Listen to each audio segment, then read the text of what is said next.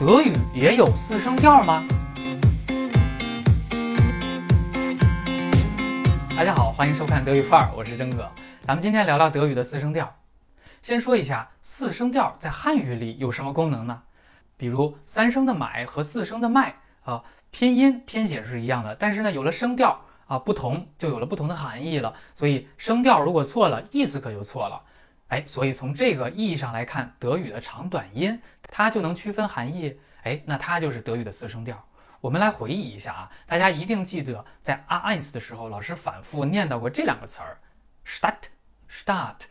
长短音错了，含义可就不同了。但是如果你记得清词性，倒是能用啊冠词来弥补发音的错误，比如 der Stadt，der Stadt，die Stadt。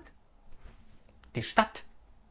不过有可能你对他们都很熟悉了，以至于都无感了啊。那我就举一个我自己的例子。两千一三年的时候，我陪同德国的记者去西藏采访，那么乘车路过了一些风景。这个 ZDF 记者当时看到一处建筑，就问我是啥呀？然后我就问这个当地的陪同，就给他翻译啊，Ein h i n d e r s t a d。他当时挤着眉毛啊，睁圆了眼睛，就盯着我说，Ein Hinterstall，把我都给盯毛了啊。所以你就发现我是长短音给错了。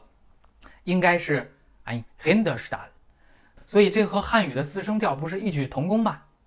其次啊，发音的口型大小也会影响理解，也属于四声调。比如 jeder、jede，那么变换口型的大小就能够区分出名词的词性。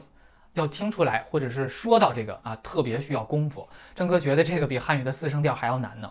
所以正是基于这个原因，你就会遇到一种情况，说有一些这德国人冲着你啊，要着重的去读词尾这种怪现象。比如说 yeah there 啊，其实呀，他是想通过夸张的手段去纠正你，以至于有一些朋友以为这个就是正确的发音呢。我们再想想 often often。虽然都是 O 字母，但是口型和长短音都不同，对吧？所以最后我们总结一下，通过长短音和口型来对应不同的单词，从而对应不同的含义。那么在功能上等同于汉语的四声调。最后给大家出一个题目去练习一下，哎，这个图片上的文字是什么意思呢？哎，大家要把它读正确了，不要把长短音搞错，否则意思可就差远了。